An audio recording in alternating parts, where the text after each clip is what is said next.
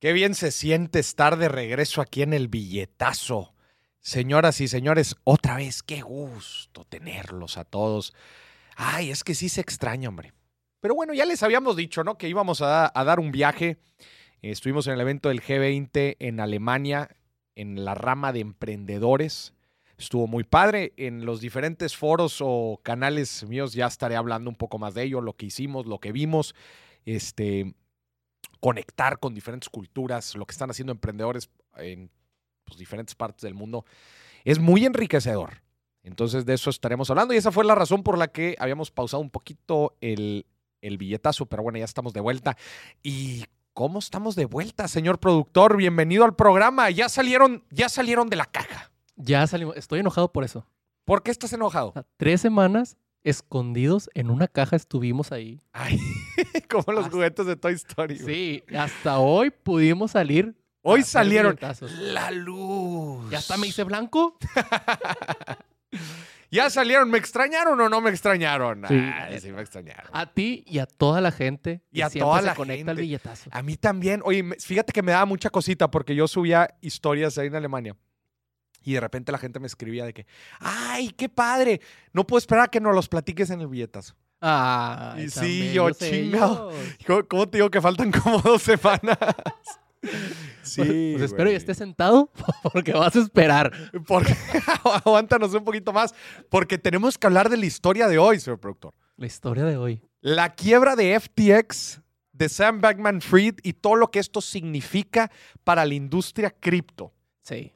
Hay mucha gente que no tiene todavía el contexto completo, porque, ojo, esto también es una historia en, en evolución, en desarrollo. Es una no historia en desarrollo. No se ha acabado, de hecho, todo el relajo empezó la semana pasada, güey. Sí. O sea, en realidad esto es muy reciente, eh, pero vale la pena cotorrearlo y que la gente entienda qué es lo que está pasando en la industria cripto a nivel mundial con un personaje tan fuerte como es Sam y con uno de los exchanges pues también más importantes a nivel mundial que es FTX. sí. eh, y lo que esto significa para el fundamento de la regulación de las criptomonedas. De eso vamos a estar hablando el día de hoy. Le quiero mandar un fuerte abrazo a toda la gente que nos está siguiendo en YouTube Live y en Facebook Live. Sí.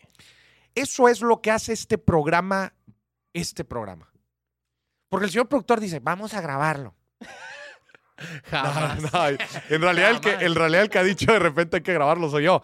Pero no, el valor de este programa es que es en vivo. Sin sus comentarios en el chat, no Y sería sus, nada. y sus donaciones, pues no, no lo podríamos operar. No podríamos vivir. De El- hecho, el las señor- tres semanas que estuvimos encerrados, estuvimos comiendo de las de donaciones. las donaciones. ¿Usted cree, de qué cree que vivía el equipo? ¿Sabes cuántas latas de, de atún nos alcanzaron?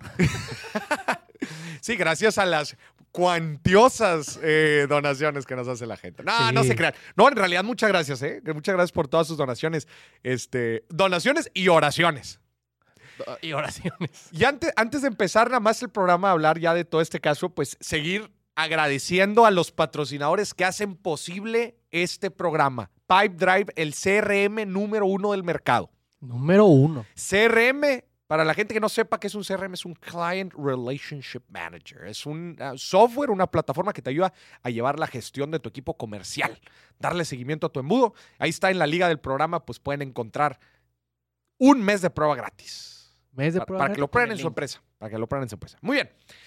Ay, ¿por dónde empezamos, güey? Al chile, al chile no sé por dónde empezar. ¿Sabes qué? Voy a platicar esta historia narrando un poco la historia del buen Sam. Sí. Ahí te va. Sam Bang- Bankman Fried, de hecho está curioso que es Bankman, o sea, hombre de, bank, de un banco. Ba- Digo, it- it's not a banker, pero es Bankman, ¿no? El, hombre, el hombre banco, banco, el hombre banco, güey. Pero le hizo algo para sacarle la vuelta a Para los bancos. sacarle la vuelta a los bancos y a la regulación de los bancos, claramente. Mira, este carnal es de, nació en 1992. Mm, 1992. No es tan, tan, tan viejo. Pues tiene que 30 años, ¿no? Sí. Eh, estudió física y matemáticas del EMA en el MIT. El Instituto Tecnológico de Massachusetts. Pues MIT, una de las mejores universidades del mundo. Este carnal, pues venía de una familia catedrática. O sea, este, a este compa le gira la rata. Sí. Sí, podemos decirlo así, ¿no? Es gamer. Ah, compa, es gamer, yo le, con él le, encanta, la- le encanta League, of, League of Legends. Y hasta hace unos meses, hace literal cinco meses, estaba en la lista Forbes de los billonarios del mundo, Ok. con una riqueza evaluada en 24 billions en inglés, lo que son 24 mil millones de dólares Ay, güey. en español. Es el único jugador de LOL que le ha ido bien en la vida. Sí, güey. 30 años. A sus 30 años, hazme el favor. Ok. ¿ok? Nada más. Te preguntarás, bueno, ¿y qué carajos hace este compadre? Para tener mucho tiene que ser algo importante. Tiene que hacer algo importante. Ahí te va. En el 2017, hace no mucho. ¿verdad? Hace cinco años, funda una empresa que se llama Alameda Research. Ok. Alameda Research. ¿Qué carajos hace Alameda Research? Váyanme siguiendo en la historia. Alameda Research básicamente hace arbitraje, o hacía, arbitraje de Bitcoin. Ok. ¿Sabes lo que es arbitraje? El de los partidos. No, papá. en un contexto financiero. Ah, no. El arbitraje, te, te voy a poner un ejemplo bien burdo. Imagínate que tú compras chocolates en el centro de Monterrey, Ujú. compras chocolates a cinco pesos la barra Casualmente en la Alameda. en la Alameda. Cinco pesos la barra. Sí. Y luego vienes acá a San Pedro y en San Pedro no cuesta cinco pesos la barra, cuesta diez. Ok. Entonces lo compras a cinco y la vendes a diez. Ok. Pero es prácticamente el mismo pedazo de barra. Sí. Tú vas a decir, bueno, Maris, pues es que traértelo, gastas gasolina, gastas transporte, ok, te la compro. Eso es un negocio. Hay negocios que básicamente mueven el producto de un lugar a otro. Pero acá lo haces a través de la computadora. Ok. Lo que hacía este compa es prácticamente ese tema de los chocolates, pero con Bitcoin en diferentes mercados, en Estados Unidos y en Japón. ok. En uno de los dos lugares Bitcoin estaba más barato, compraba barato y vendía caro. Pero en cuestión de segundos, güey, minutos. Ok. Eso es básicamente lo que hacía. No, o sea, no tenía que transportar eh, mercancía, no tenía que transportar nada. Era un trading de, de Bitcoin. Era un trading, pero se le llama arbitraje cuando aprovechas diferenciales en precios de activos que en teoría deberían de valer lo mismo. Ok. ¿Sí me explicó? Sí, porque no compraba Bitcoin y vendía otra cosa. No, no, no. O sea, compraba y vendía el mismo Bitcoin. Compraba el Bitcoin en un mercado más barato y lo vendía en un lugar en donde estaba más caro. Ok. Pero era el mismo activo. Ok. en este caso Bitcoin. Y ese tema del arbitraje aplica para cualquier activo, básicamente. Hay gente que se dedica al arbitraje, por ejemplo, de monedas, por tipos de cambio. Ok. ¿ok? Aprovecha el tipo de cambio en algún país y luego lo, lo cambia a otra moneda y, el dif- y luego lo vuelve a cambiar a la moneda original y resulta que ahí le sacó unos centavitos, por poner un ejemplo. Ok. ¿ok? Eso se llama arbitraje. Va. A eso se dedicaba la Meda Research. Pero este compa se rumora que movía 25 millones de dólares al día, güey. Al día. O sea, este compadre hacía una, un fuerte labor de arbitraje. Alameda Research es prácticamente un hedge fund de criptomonedas. Es un fondo de inversión que utiliza derivados y hace estrategias, pues, como estas, ¿no? Como el arbitraje. Esto es en el 2018, o sea, lo fundó en el 17 y para el 18 estaba pues manejando un buen volumen y, y claramente este arbitraje pues le traía muy buen rendimiento, no te voy a decir que no. Estamos hablando de una época donde nadie escuchaba este tipo de monedas. O sea, apenas empezaron a escuchar. No, no, no, no, no, 2017 ya, güey. Ah, 2017, De hecho- más de o menos. No, de hecho en el 2017, si te acuerdas, fue el primer gran verano Bitcoin, güey. Ah, sí, Fue, el, fue la primera, si, si alguien ve la gráfica de Bitcoin. Y en general de las principales criptos, el primer gran, gran pico Sí, es en el 2017, güey. sí, cierto. obviamente también se aprovecha de este tipo de cosas, de este tipo de alzas. De hecho, ese primer pico fue el que hizo millonario a muchísima gente, güey. A mucha. Que los que habían comprado apenas, eh, eh, compraron, no sé, güey, siete años atrás, diez años atrás Bitcoin, este, y por centavos o por dólares, y luego valía, pues, varios miles de dólares, güey. Sí. Ese fue el primer gran pico que tuvo Bitcoin en el 2017, que es cuando empieza la Meta Research. ¿ok? Ok. Entonces, bueno, pero resulta naturalmente en este, en, en- síganme en la historia, por favor, no se me vayan a perder porque es importante seguir el hilo. Pongan atención. Para hacer este arbitraje de Bitcoin, Ajá. necesitas un buen exchange.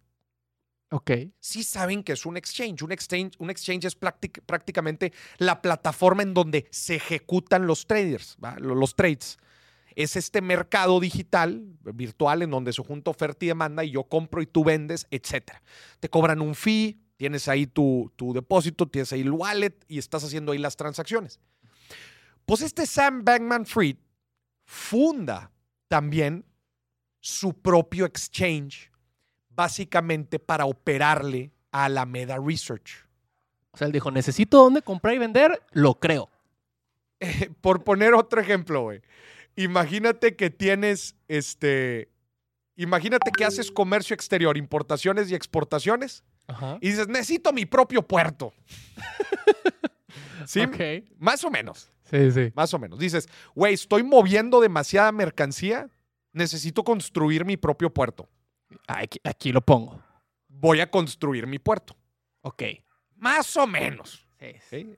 Un exchange es eso, o sea, si tú has comprado, eh, si tú has comprado algún activo financiero, si inviertes en la bolsa, este, a eso se le llama, el, ex- a eso se le llama, eh, es el exchange. Sí.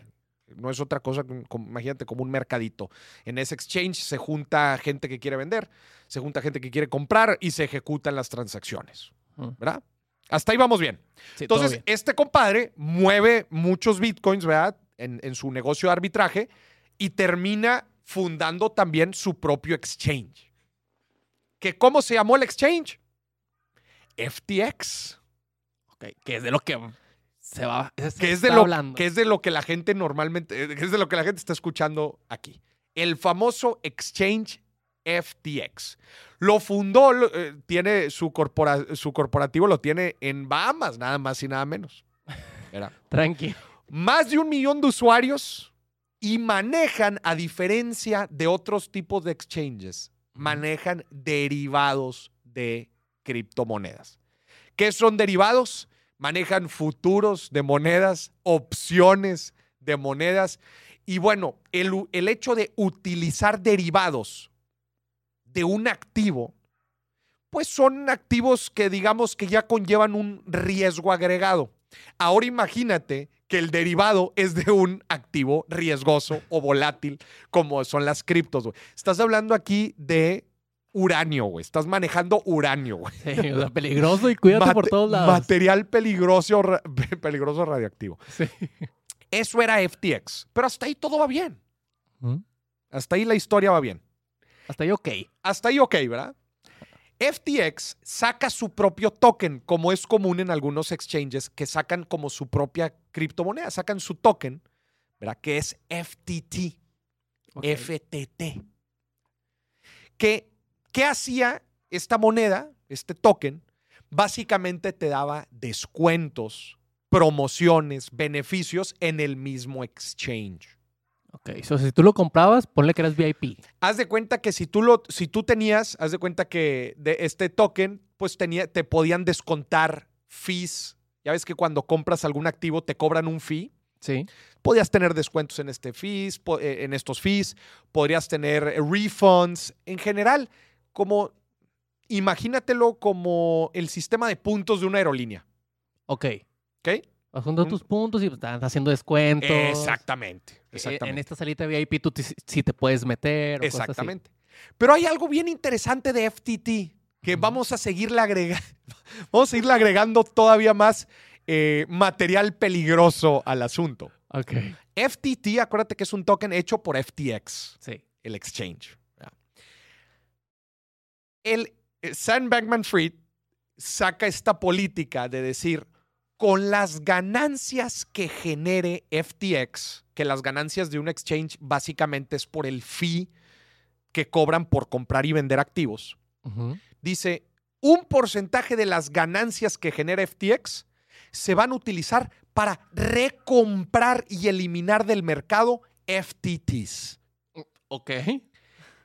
¿Qué crees que sucede cuando la misma empresa compra FTTs y los desaparece? Pues sube. O sea, hay menos.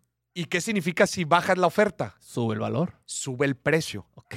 Entonces FTX te decía, güey, si tienes FTTs bajo nuestra política de recompra de tokens, pues con el tiempo va a aumentar de valor, vas a tener una plusvalía. Ok. Entonces, a ver, me están siguiendo todo, esta re- todo este revoltijo, güey.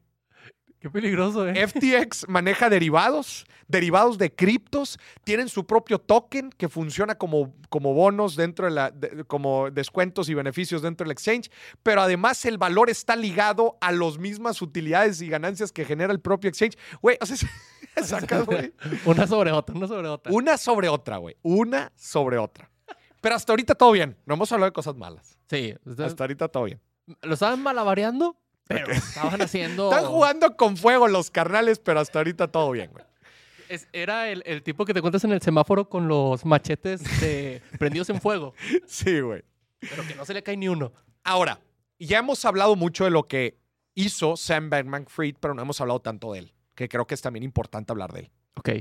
Sam Bankman Fried, este güey era muy querido, y me atrevo a decir que era muy querido en la industria cripto, porque era uno de los grandes abanderados, güey, de la regulación y de la promoción de las criptomonedas. Ok. O sea, este carnal, nada más para que me entiendas, que es- estuvo en las sesiones de los comités del Congreso, en las audiencias del Congreso, pues para hablar de estos temas y para ver cómo es que se iba a regular, si es que se iba a regular, etcétera. güey. Ok. Si tú hablabas de cripto y de abanderados, tenías que hablar de este compadre, güey. Era de los primeros en la fila. Primeros activistas, güey. ¿Ok? O sea, este es uno de los más pesados criptofiguras del mundo, güey. Ok. ¿ok? Sequoia Capital, Sequoia Capital, que es un fondo de capital de riesgo, un VC de California, uno de los más famosos fondos. Era una eminencia este carnal, güey. Ok. Es una eminencia. De hecho, Sequoia le metió lana. ¿Verdad? Influencers de todos lados del mundo, eh, influencers de criptos, promovían FTX y promovían FTTs. Yo me aventé un, un- un- un Google Search de noticias y especialmente, no de la última semana, toda la, la última semana se fue al carajo y ahorita vamos a hablar de eso. Sí, ahorita. Pero, de hecho, invito a la gente que haga este ejercicio. Eh, Para buscar noticias en Google, si sabe cómo le hace la gente, le pones ahí en, en search, nada más que le pones ahí en la pestañita news o noticias, Ajá. y luego le pones en un rango de tiempo. Sí. Los invito a que se vayan tan allá como septiembre o agosto y para atrás.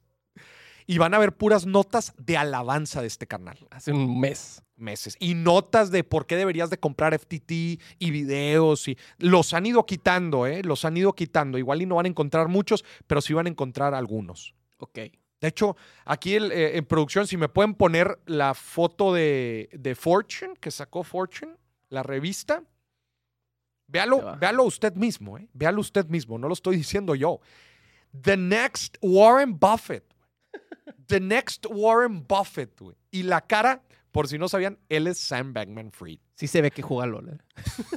Güey. Ese carnal es Sam Bankman Fried. ¿Ok? Para los que estén escuchando esto en el podcast, porque para los que no saben, los que están escuchando aquí en. Digo, véanlo en vivo siempre y siempre lo tienen, siempre lo tienen que ver. eh, más que oír, porque presentamos cosas como estas, ¿no? En donde estamos poniendo la cara de aquí el compadre. Y Pero- que se enoje con nosotros juntos. Sí, se enoje con nosotros juntos. Güey, a ver, que saquen una foto tuya en la portada de Fortune y que pongan abajo The Next Warren Buffett Sí. no son palabras menores, es lo que quiero decir. Quiero que me sigan construyendo en la historia, ¿ok? Síganme, no se me vayan a quedar atrás, por favor. Después de tres semanas querían que volviéramos y luego no nos van a poner atención. Sí, Exactamente. Pongan atención. No sé ustedes, pero yo estoy bien picado. Yo sé que yo la estoy platicando la historia, güey. Entonces, este compadre era amado por la industria financiera, güey. Tenía su hedge fund, ¿verdad? Su hedge fund, eh, Alameda Research, tenía su propio exchange. ¿verdad? FTX. Eh, influencers pagados claramente recomendaban su token hiperdelicado, güey. Sí. Hiperdelicado. Pero además de esto, este güey sabía moverse en la esfera política. Chécate estos datos. A ver. Le donó 5.2 millones de dólares a la campaña de, de Joe Biden. Ok. Fue el segundo aportador de dinero individual más grande. Ay, güey. O sea, a las campañas en Estados Unidos les pagan corporativos y la chingada, pero también individuales, eh, gente, personas. Sí, randoms. Este güey fue la segunda persona que más le metió lana. Las des una idea. Y no nada más eso, güey. Ahorita acaban de ser las elecciones eh, de medio término en Estados Unidos. Sí. Probablemente las siguieron. 40 millones de dólares en total donó a los diferentes a las diferentes campañas. No. Te voy a decir algo muy inteligente, güey. Sí. Si yo quisiera estar promoviendo cierta regulación, que supongo que era el objetivo Claro. de Sam Bankman Fried, el, el promover eh, eh, la regulación cripto, ¿qué tienes que hacer? Compra a los políticos. Sí. 40 millones de dólares en ¿Cuánto general quieres para tu campaña? en las midterms. Es, es- es- es fuerte. Sí. Sea, este carnal le metió duro a la política. Entonces todos amaban a este tipo. Todos amaban a este tipo. Reconocido en la industria financiera. Salía en la lista de Forbes de... mm, bi- no la de millonarios. Billonarios. Son listas en inglés. diferentes. Billionaires en inglés. Son listas diferentes. Son listas diferentes. Hasta aquí vamos a hacer un, un alto en la historia. Ujú. Vamos a recapitular un poquito. Este es el, el- el chavo de MIT que va a revolucionar la industria financiera. Tiene su propio hedge fund exitoso haciendo arbitraje. crea su propio exchange para soportar muchas de las operaciones que hace Alameda Research. Empezamos a identificar, y seguramente ustedes conmigo identifican ciertos patrones de riesgo, ¿no? Oye, Alameda maneja instrumentos de riesgo, ¿no? Este, hace pues, inversiones riesgosas con criptos, doble riesgo. Eh, su exchange, pues es un exchange de criptos en donde tiene su propio token, pero el valor del token está como que eh, enlazado todo con, el, con lo que hace el negocio con sus ganancias. Este, tienen productos riesgosos como son derivados de, de criptos. Hay algunas red flags, pero bueno, pues todo va funcionando. ¿no? Y pues, Entonces, muy alto riesgo todo. mucho riesgo y muchas ligas y, y etcétera. Voy a hacer un alto. Ok. Claramente este tipo de empresas, por lo que hacen y por la industria, no están reguladas. Claro. Hacer lo que este compa está haciendo en un banco tradicional, en un fondo de inversión tradicional, en, un- en una casa de bolsa, en una institución financiera regulada, es imposible. Sí. Pasó en el 2008 y la industria financiera aprendió. Lehman Brothers, este banco de inversión en Estados Unidos que quebró por estar manejando hipotecas riesgosas, sucedió.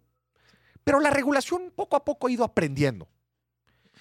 Y mucha gente no le gusta la regulación ¿Por qué?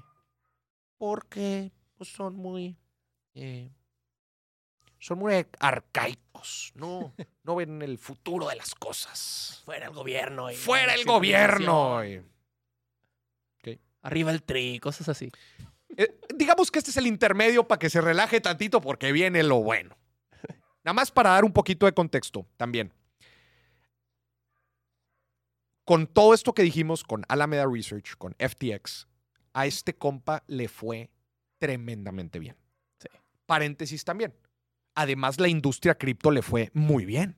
Sí. O sea, no nada más a él. No nada más todos a los él. que estaban involucrados. A ver, él hizo un hizo dos super negocios de cripto Que es Alameda Research, que es un hedge fund, eh, el exchange, y además los, lo que tradeaban, que son las criptos, se fue el precio para el cielo. O sea, se podrán imaginar que la fortuna de este compa creció a esto, a 24 mil millones de dólares. Sí. Hasta ahorita hemos explicado de dónde vino la fortuna de este compa. De tres negocios muy, pero muy exitosos. Sí. La inversión en cripto, Alameda Research y FTX. Ok. He ahí de dónde viene su fortuna. Tanto se hizo tan famoso este compadre y le empezó a ir tan bien a su exchange y a su hedge fund que había mucha gente famosa invertida con él. Voy a decir algunos nombres. Tom Brady, Ok. Giselle, su ex, ahora ex. Se decía que tenían propiedad de FTX. Ok. SoftBank, inversionista en FTX. ok. Sequoia Capital, como te decíamos, inversionista de FTX. Tiger Global, inversionista de FTX. Shaquille O'Neal, Steph Curry, Kevin O'Leary,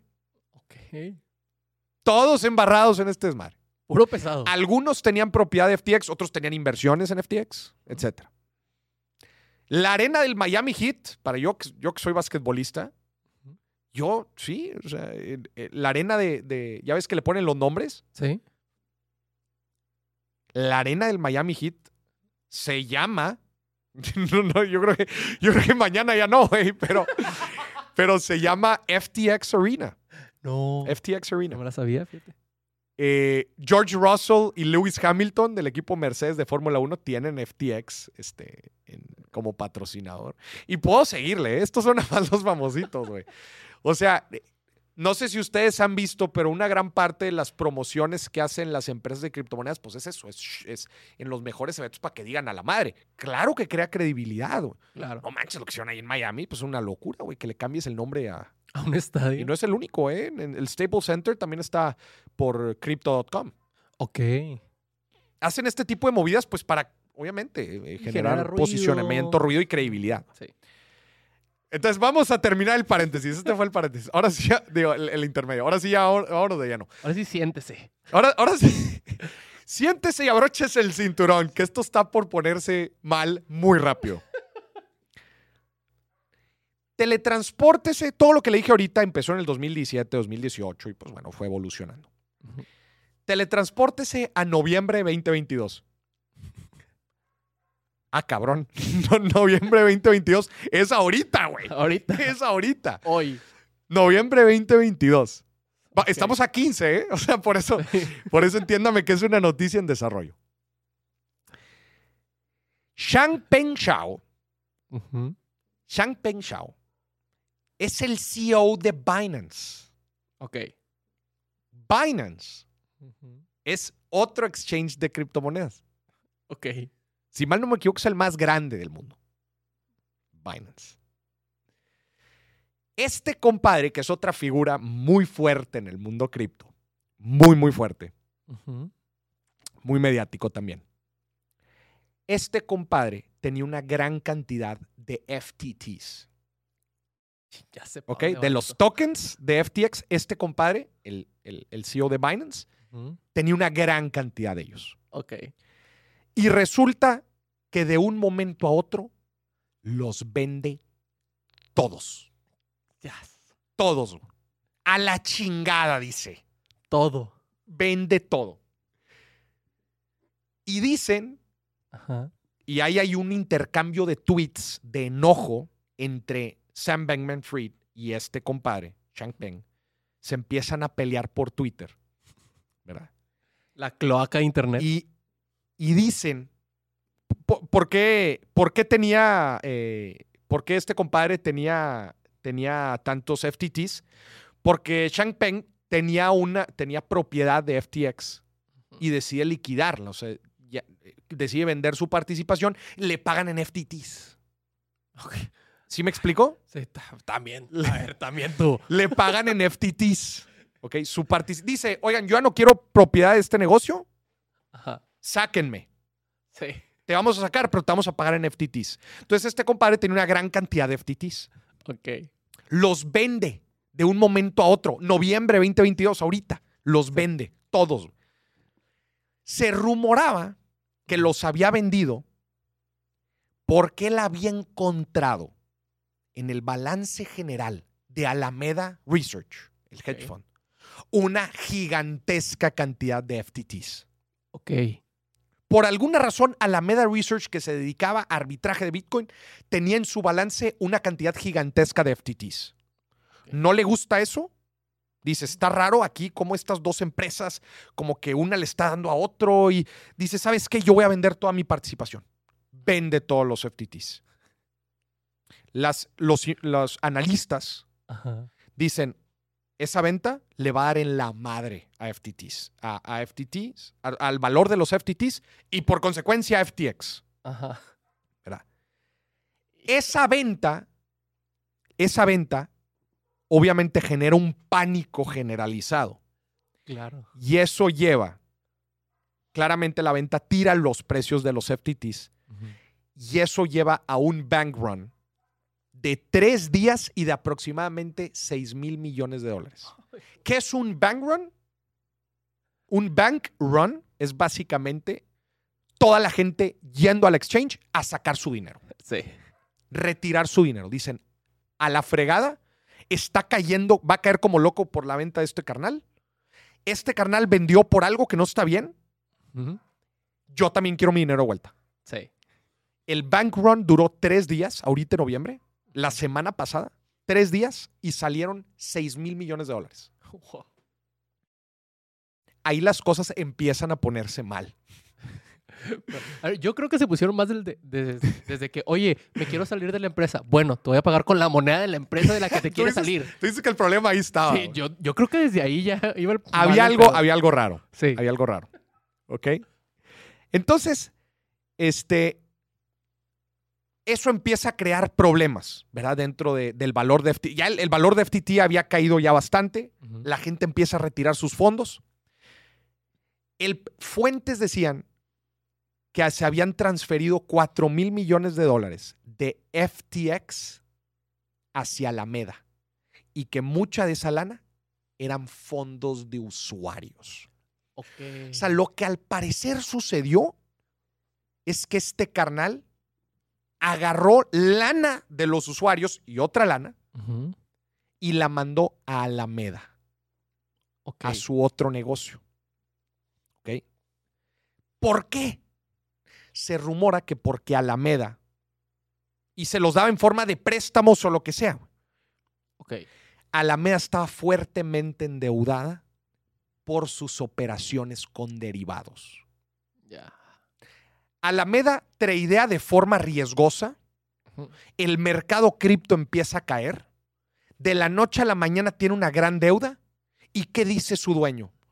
Pues agarro dinero de una bolsa y me lo meto a la otra. Prácticamente. El compadre de Binance ve eso y dice, ay cabrón, esto no me suena bien. Vende su participación, tira todavía más el precio y es lo que estábamos platicando ahorita. ¿Verdad? Dicen que Alameda Research debía 10 mil millones de dólares en deudas. güey. Y a este carnal se le hizo fácil pasar lana de un negocio al otro. Pero de esa lana era lana de los usuarios. sea, Ni siquiera era lana de él. Ni si... No, no, claramente no. Claramente no. Como si yo ahorita me, me, me endeudo y le quito dinero a Alan para pagar mi deuda. Más o menos, más o menos. Más o menos. No, ahí te va. Es como si nosotros quitamos lana del billetazo, ¿verdad? Ajá. Y lo mandamos a, A la comida de producción. a la comida de producción. No, a ver, sí me estoy explicando. O sea, este sí. carnal tenía dos negocios. Un negocio ultra riesgoso, que es el hedge fund, Alameda em, Research. Ajá. Y en el otro negocio maneja fondos de gente. No los maneja, pero ah, la gente tiene fondos. Sí. Entonces dijo, le le voy a quitar tantito, al cabo no se van a dar cuenta. Y voy a usarlos para pagar. Y, y voy a salir del problema y luego les voy a volver a pagar. Ok. Pequeño problema, sucede lo de Binance Sí. y resulta que toda la gente quiere su dinero de vuelta. No, papá, el dinero ya no está. Ya no está tu dinero aquí. El dinero ya no está. Básicamente, FTX cae en un tema de liquidez. Y aquí voy a diferenciar dos problemas en finanzas que es importante que la gente entienda. Sí. Una cosa es tener problemas de liquidez y otra cosa es tener problemas de solvencia. Mucha gente los confunde, no es lo mismo.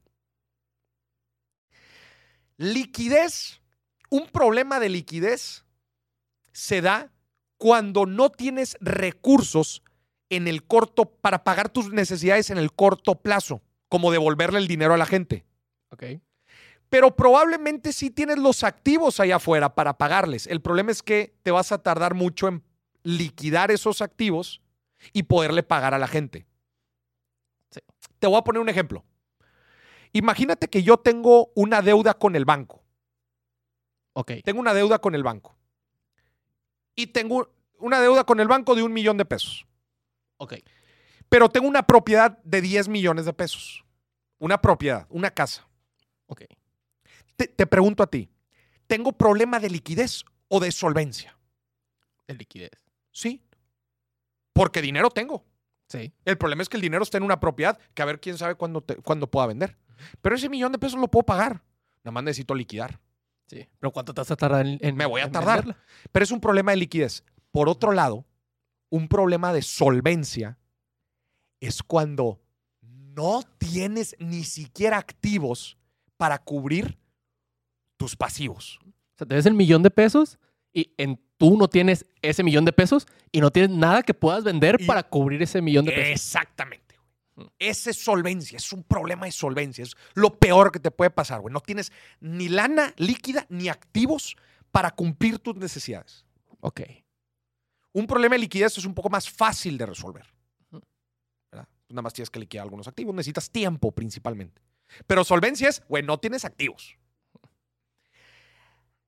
Sam Bankman Fried. ¿Por qué, ¿Por qué carajos estás explicando esto, Maurice? Sam Bankman Fried dice que tiene un problema de liquidez, no de solvencia.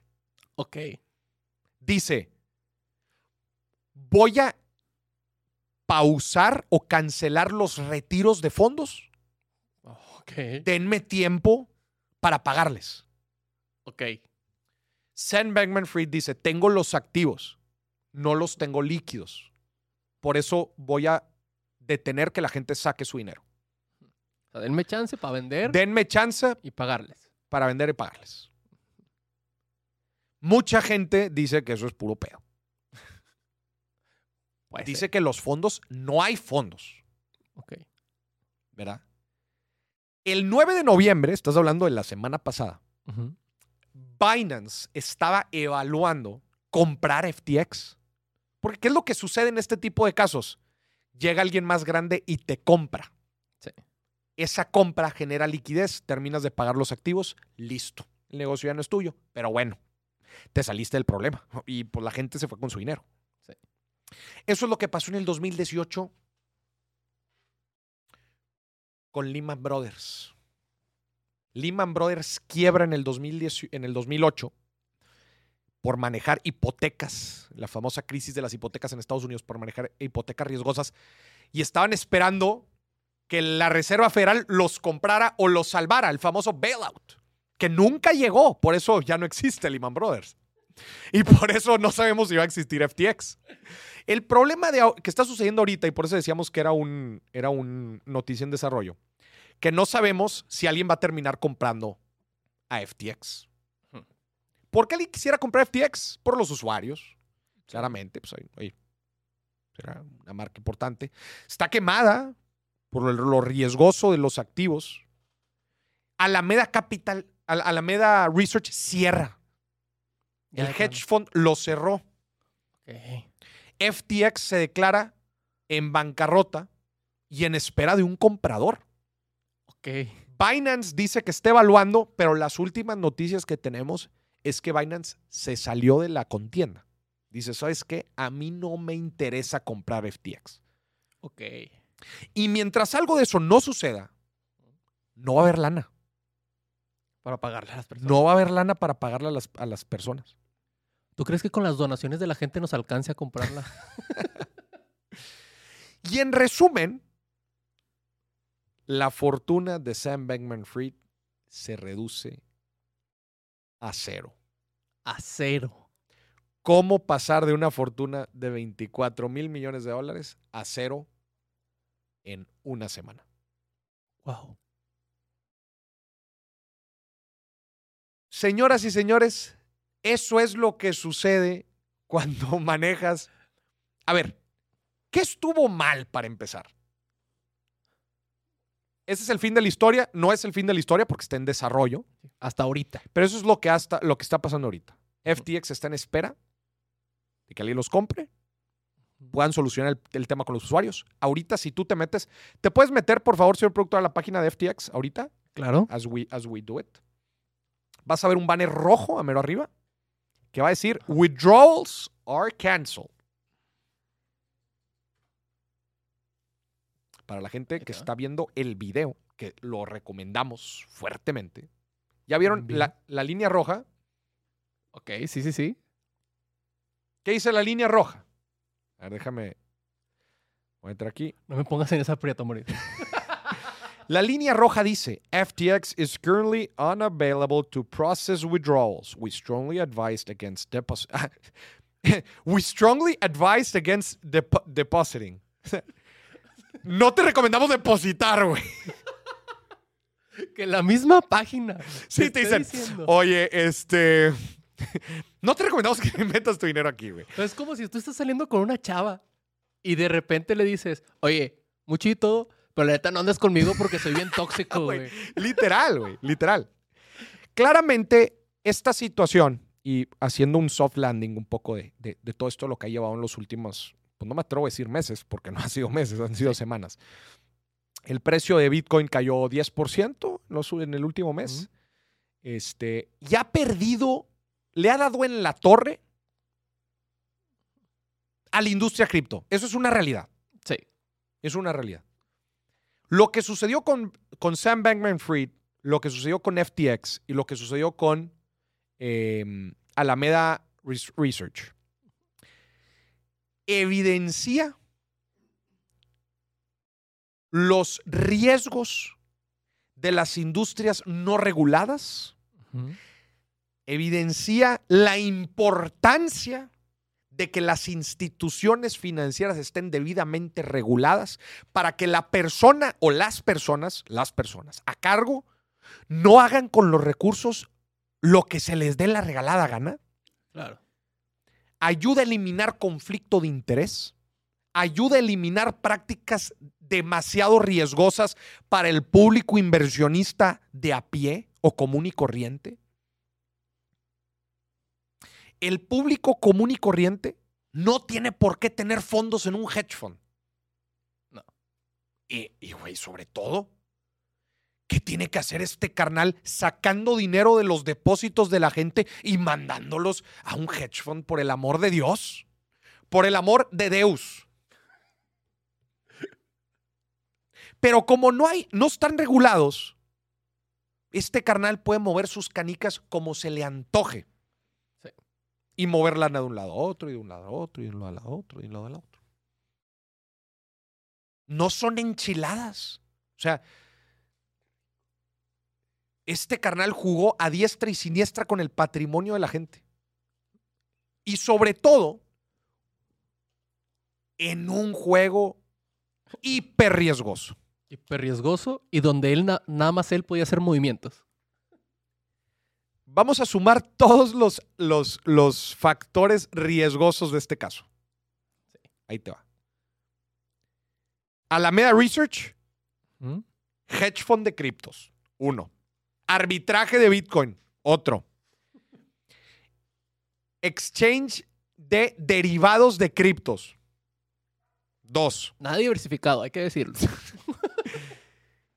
Van tres. Cuatro. Token propio.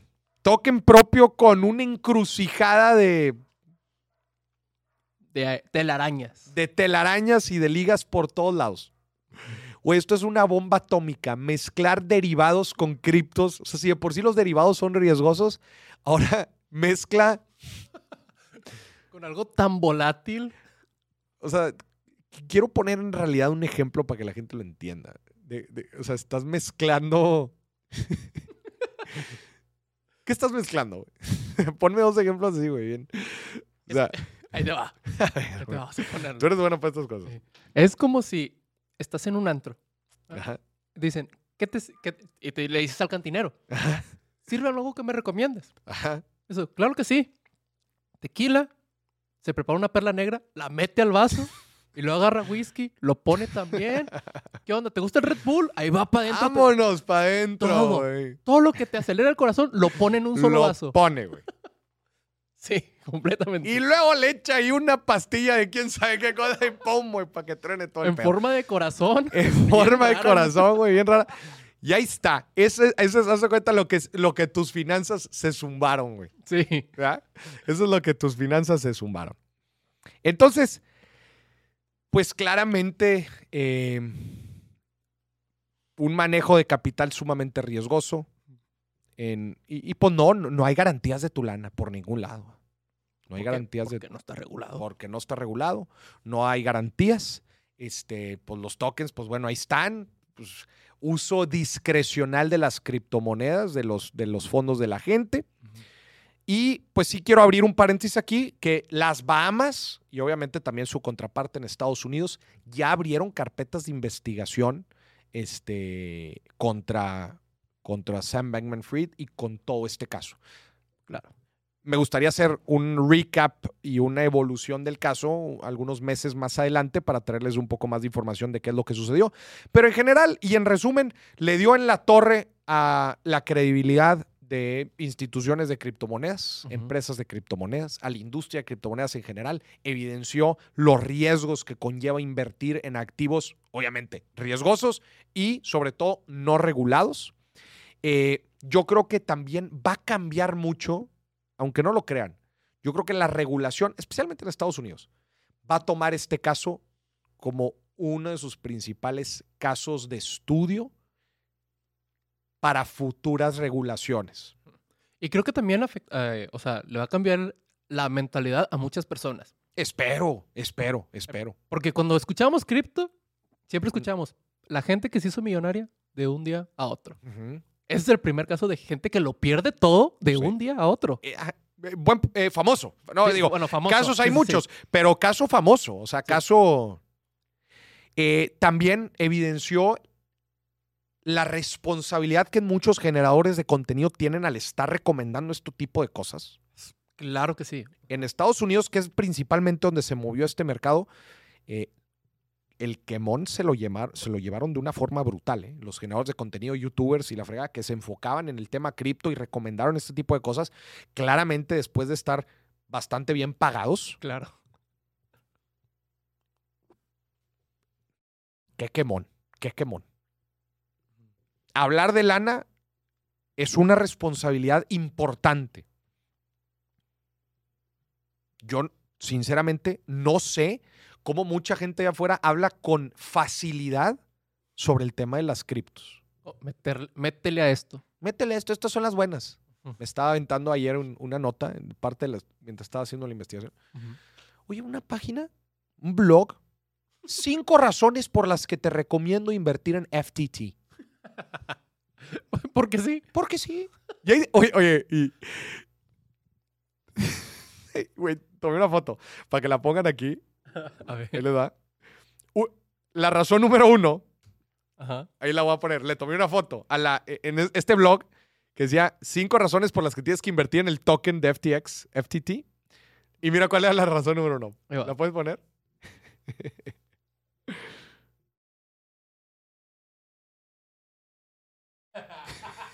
ya viste.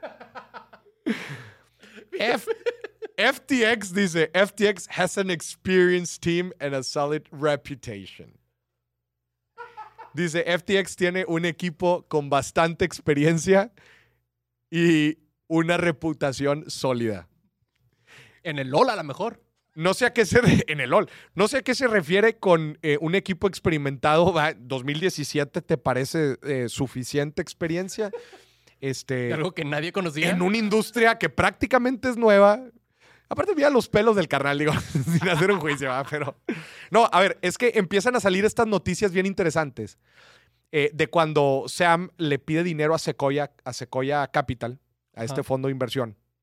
Obviamente, para en este tipo de, de- de, de transacciones, de inversiones, pues se avientan varios Zooms y todo. Hay- a- salió una persona a decir que mientras le estaba pidiendo una inversión multimillonaria a Sequoia Capital por Zoom, se veía en la junta cómo estaba jugando LOL al mismo tiempo. A ver, ¿quién no jugó videojuegos mientras está en una junta? Señor productor. No, no es cierto, no es cierto. A ver, estás levantando millones de dólares para tu empresa, estás en una llamada con un fondo de inversión y a la vez estás jugando LOL. El problema no es de Sam. No. El problema es de los inversionistas. A ver, si después de eso tú le diste tu lana, ¿de quién es el problema? Tuyo 100%. O sea, no lo puedo creer. No lo puedo creer. O sea, imagínate que estemos en una junta con, con un posible patrocinador del billetazo. Y, Y, y yo que, y que esté yo y tú. Y Y, tú jugando. jugando el Smash. jugando Smash, los dos. Sí. ¿Cómo crees? No, claro que no. ¿Cómo crees? Desde ahí. Yo creo que el problema empezó ahí. O sea, no empezó cuando le pagaron con FTT al otro. No, empezó ahí. Empezó ahí. Sí. Qué fuerte, ¿no? Qué enojado estoy, pero me da risa. Yo creo que van a rodar varias cabezas en Secoya. Fácil. Y no nada más en Secoya, ¿eh? Porque mucha gente y muchos fondos de mucho prestigio tenían la lana en este compadre. A ver, lo que siempre se dice, normalmente los inversionistas, cuando, cuando están en un negocio en muy temprana eh, etapa, no invierten en el negocio, invierten en la persona. La persona. Y lo ves jugando al LOL mientras está en una junta contigo. Vuelve a, vuelve a poner la, la foto de Experience Team.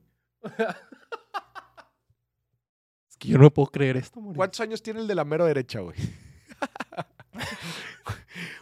Gary Wong ni siquiera está volteando a ver a la cámara. No. De hecho, para los que saben, así se ve la, la pantalla de espera del LOL. Ay, ay, ay. Este, y bueno, pues esto es, ¿verdad? Eh, corp- eh, esto es a lo que le llaman muchos corporate malpractice, malas, malas prácticas corporativas y obviamente un, un tema ahí de compliance muy fuerte. Pero todo lo que te estoy platicando es sobre empresas reguladas. sí. Las empresas reguladas tienen un gobierno corporativo, tienen un tema de compliance, cumplimiento con la regulación y con los gobiernos, tienen que estar sacando diferentes reportes. Eh, Hay cosas que sí pueden hacer, hay cosas que no pueden hacer. Es demasiado burocrático. Pues sí, pues sí. Pero justo para evitar este Para evitar tipo de ese cosas. tipo de cosas. Oye, Maurice, ¿mi dinero está seguro en empresas reguladas? No necesariamente. Tú puedes invertir tu lana en una casa de bolsa y perder la lana. ¿eh? ¿Quién, quién te pone que inviertes en un activo que no era? Pero vas a tener cierta certeza de lo que se hace con tu dinero. O estás 100% seguro que no se lo gastaron en skins de LOL. O sea, ¿Quién sabe? Igual y se lo gastó en skins de LOL Sí. este compadre. o sea, en una regulada, o sea, ¿puedes perderlo? Sí. Pero estás seguro que no se lo que, o sea, que no te estafaron. Exactamente. Y que la gente que va a hacer uso, si lo estás metiendo en un fondo de inversión regulado, la gente va a hacer, eh, si tú inviertes en un fondo, ese fondo tiene un perfil, tiene una estrategia de inversión y la mesa técnica, el equipo técnico, el comité técnico que toma las decisiones de inversión, van a seguir ciertos lineamientos. Puedes perder tu lana, pues igual y sí. Supongo que en el último año no te ha ido bien. Pero vas a tener ciertas certezas y garantías. Ahora, si lo inviertes en, eh, digo, eh, en ciertos instrumentos de renta fija, si lo ahorras el banco, bueno, si tienes cierta protección, ¿verdad? De- de- El IPAP te protege el ahorro. No estás invirtiendo, pero tu dinero está protegido. Pero si este compadre se voló la barda, yo creo que eh, le ganó el sesgo de, o- de- de la sobreconfianza. Claro. Yo creo que tenía demasiado hype este compadre. Tenía esa foto.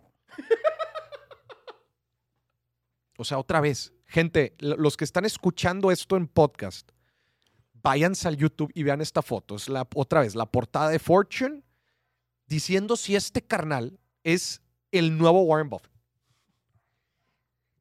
Si te ponen una foto como esta, prácticamente eres el rey del mundo. Prácticamente, sí. se le hizo fácil. Voy a transferir fondos de mi exchange a mi hedge fund y me voy a meter en un problema de liquidez, sí, pero no creo que la gente vaya a querer retirar su dinero ahorita en caliente. Es que no creo. ¿Cómo sabes? ¿Cómo sabes? Y, y, pues bueno, el compadre de Binance le vino a hacer la, el quitarrisas. Yo creo que también lo hizo adrede. O sea, vio que, que movió el dinero y, ah, sí, pues ahí te va. Es que ahí te va. Que haya movido, a ver, para empezar, ¿por qué se generó ese boquete o ese hoyo en la contabilidad de Alameda Research? ¿Por qué había una deuda? ¿Por qué había una deuda en Alameda Research de 120? Ay, estoy buscando. Una, eh, sí, le debía 10 mil millones de dólares. O sea, ¿por qué? ¿De dónde salió este boquete? Ese tipo de cosas sucede cuando inviertes en activos riesgosos como los que invierte un hedge fund, pero inviertes mal. Sí. Y sobre todo en una industria que, pues, que ha ido en caída libre en los últimos meses. El problema que yo creo que vio este compadre de Binance fue, güey, ¿estás usando fondos para pagar la deuda? ¿Para cubrir la deuda? Pero como que nada pinta que vayas a seguir teniendo éxito. O sea, está bien. A ver, digo, obviamente no está bien, pero imagínate que sacas fondos de FTX, pagas con FTTs el boquete de Alameda Research. Ya pagaste, pero tienes una deuda importante, pero imagínate que sigues operaciones en Alameda Research y haces profit y con ese profit pagas la deuda otra vez y listo, la gente vuelve a tener su dinero. A ver, fue un corporate malpractice, claramente, Ajá. Pero uff, te libraste. Ajá. O sea, la jugaste riesgoso, pero saliste adelante. Saliste sudado. Pero, pero nada le daba certeza a este compadre que el pagar ese boquete, pagar esa, o sea, salir de ese problema en Alameda, le iba a seguir llegar a, a- a rentabilidad y poder pagar la deuda. Pues el compadre dijo, no, a ver, con, con el valor de mis cosas no vas a estar haciendo nada. Ya te voy a decir lo que yo hubiera hecho. A ver si, si era tan difícil. Y tú me dices si sí. Yo, oye, si está la deuda acá, de esta empresa que no le está yendo bien, pero tengo esta que pues, le está yendo más o menos, porque pues, volátiles y todo, pues aquella, pues, perdón, bebé, pero pues se cierra. O, o- o veo que se hace, pero pues cuido la que, la que sí me está dejando. Pues sí, pero creo que es un poco más complicado que eso. Sí, claramente, a ver, la deuda, tienes un pasivo, tienes un pasivo gigante. ¿verdad? Sí. Y acordémonos que la lana de este carnal, o sea, el, el- el business inicial, fue Alameda Research.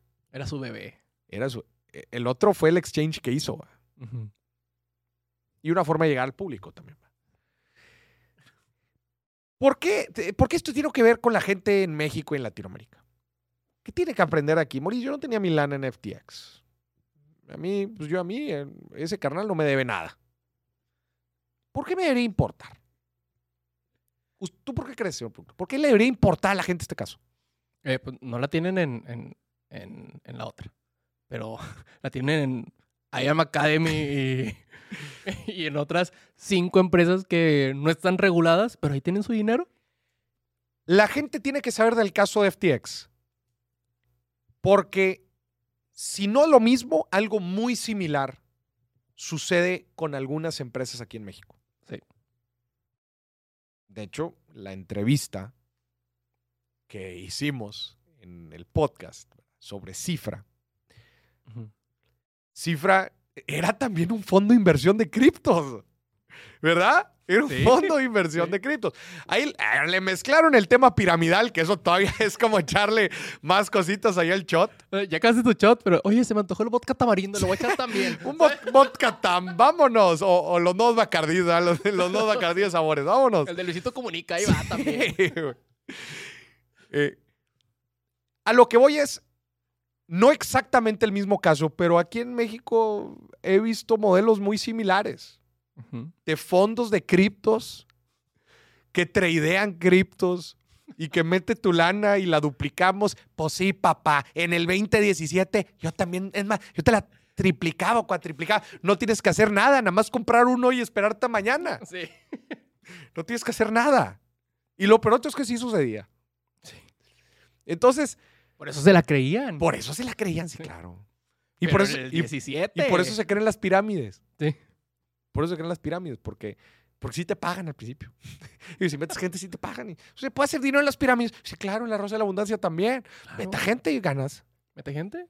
Y ganas. Nomás piensa que, de lo que estás ganando se, lo estás quitando a otro. Y si te vale eso, Yo, yo, siempre, yo siempre lo he dicho, la flor de la abundancia a mí, hasta eso me caen bien. ¿Por qué? Ah, no se crean, no me caen bien. Pero me caen bien, pues son honestos. De perdido sabes a qué vas. Porque dicen, aquí pendejeamos gente. ¿Quieres entrar? Ya, bueno, ya. Oye, sobre aviso no hay engaño. A ver, ya, ya si tú te quieres ir a chingar a gente y a que te pendejen, ya es tu pedo. La honest me- m- a, lo, a lo que voy es que me gusta, por eso me caen bien, porque son honestos. Ya sabes Malo fuera que no fueran honestos. Por eso no me gusta la gente honesta. Y que te la- gente que no "Somos es honesta". una escuela de trading en la cual vas a aprender a operar mercados financieros y vas a ser chamán platino. Chingado. Bueno, eso era lo que quería llegar. En México existen muchos tipos de fondos patito, fondos y especialmente mucha gente que se dice hacer trading de criptos, que oye, deposita tu lana aquí y nosotros la vamos a tradear y te vamos a ofrecer tal rendimiento. Igual y sí lo generan en una alza en activos, ¿va? pero no están reguladas. Igual y el compadre va a recabar una buena cantidad de dinero y después se va a ir corriendo. Sam Beckman Fried la usó para pagar pasivos, para pagar este, deudas en su otra empresa, pero igual el compadre lo usa para irse a Qatar A ver el mundial. a ver el mundial. Lo que nos enseña, señoras y señores, el caso de FTX, la caída de, de- de este, de, de esta figura de Sam Bankman Fried, es, bueno, número uno, what easy comes, easy goes. Lo que fácil viene, fácil se va. Sí. Número dos, nos muestra los riesgos de activos volátiles, como son las criptomonedas, los derivados y los juntos. Sí, todo lo peligroso. ¿Lo juntas? Es como decir, es como decir, si tomas vodka te vas a poner pedo. Sí. Si tomas tequila, también te vas a poner pedo. sí. Y si, y si tomas tequila con vodka, te vas a poner hiper pedo. Hiperpedo. ¿ok? Sí. Creo que ya me lo entendieron con ese, con ese ejemplo. Más sencillo, es como juntar a tu novia tóxica con tu ex. Se chingó. Algo va a salir mal ahí, ya lo sabes. Algo va a salir mal. Bueno, entonces, seguimos con, los con, con las cosas que, está- que hay que poner ojo. Y también, otra vez, la inversión en instituciones, en industrias no reguladas. Moris, ¿puedo hacer dinero? Claro que puedo hacer dinero. Claro que puedo hacer dinero. Pero atenta a las consecuencias. Atenta a las consecuencias de que todos tenemos un portafolio de inversión. Nada más mete en tu cabecita que la lana que estés metiendo ahí lo estás metiendo en el rubro de mayor riesgo posible. En el rojo, así. Y si la gente que invirtió en FTX hizo algo de lana y la que metió ahí dijo, Moris, yo si pierdo esta lana no pasa nada, pues creo que es de los mejores casos. Sí. Creo que es de los mejores casos. Porque ya no tiene esa lana. Porque ya ¿Y la misma página lo dice. La misma página lo dice. La misma página lo dice. ¿En qué va a acabar? Si le van a pagar a la gente o no, ya le dije, todo va a depender si logran una venta. Mm. Este, no va a ser fácil vender la, la, la empresa. Está bastante problemada. Ya ha ganado bastante, eh, eh, pues, cobertura. Sí.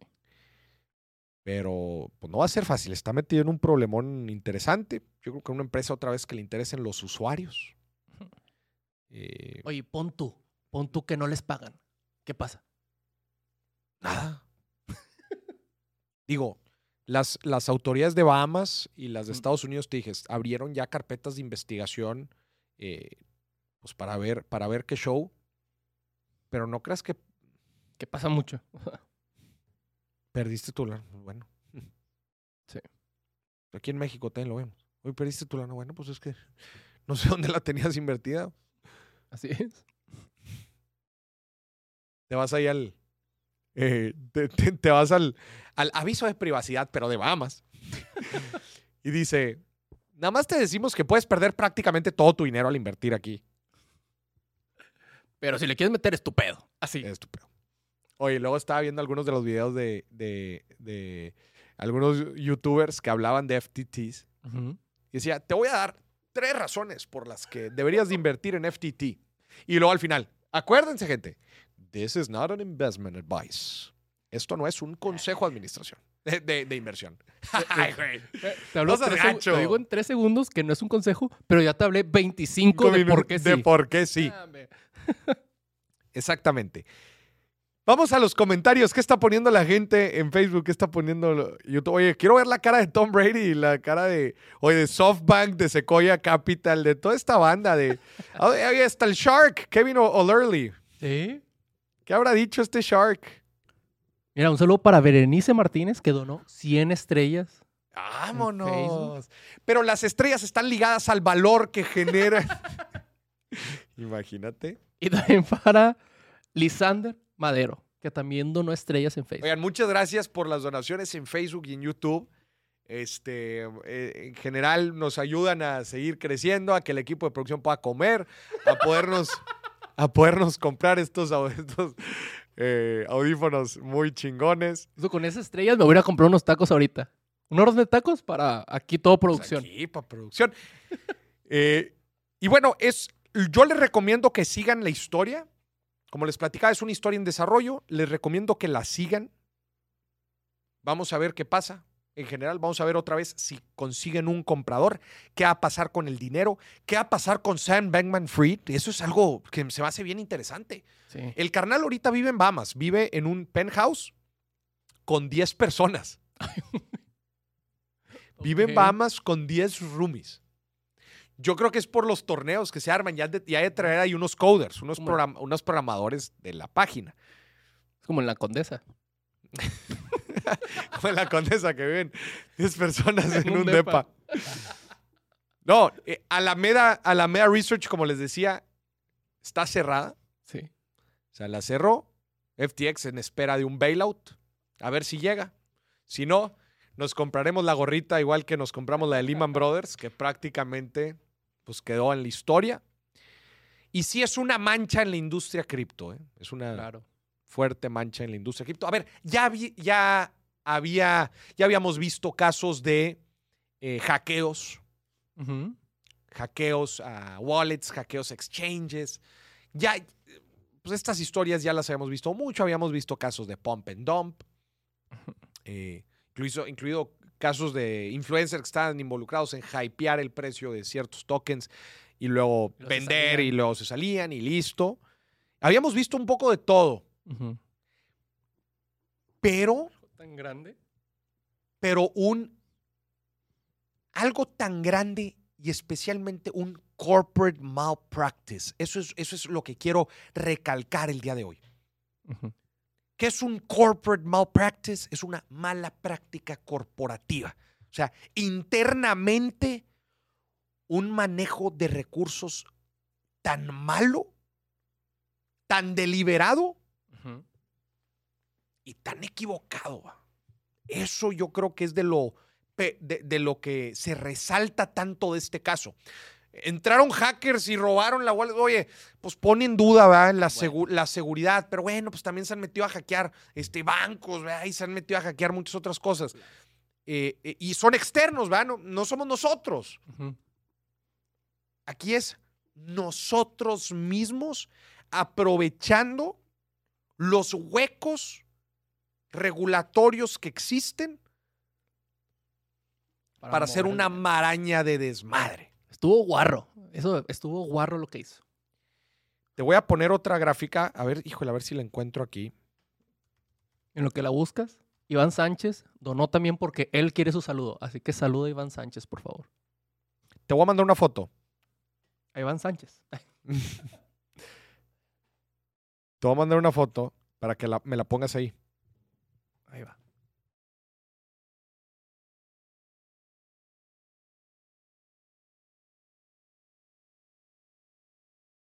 No importa, así ponla.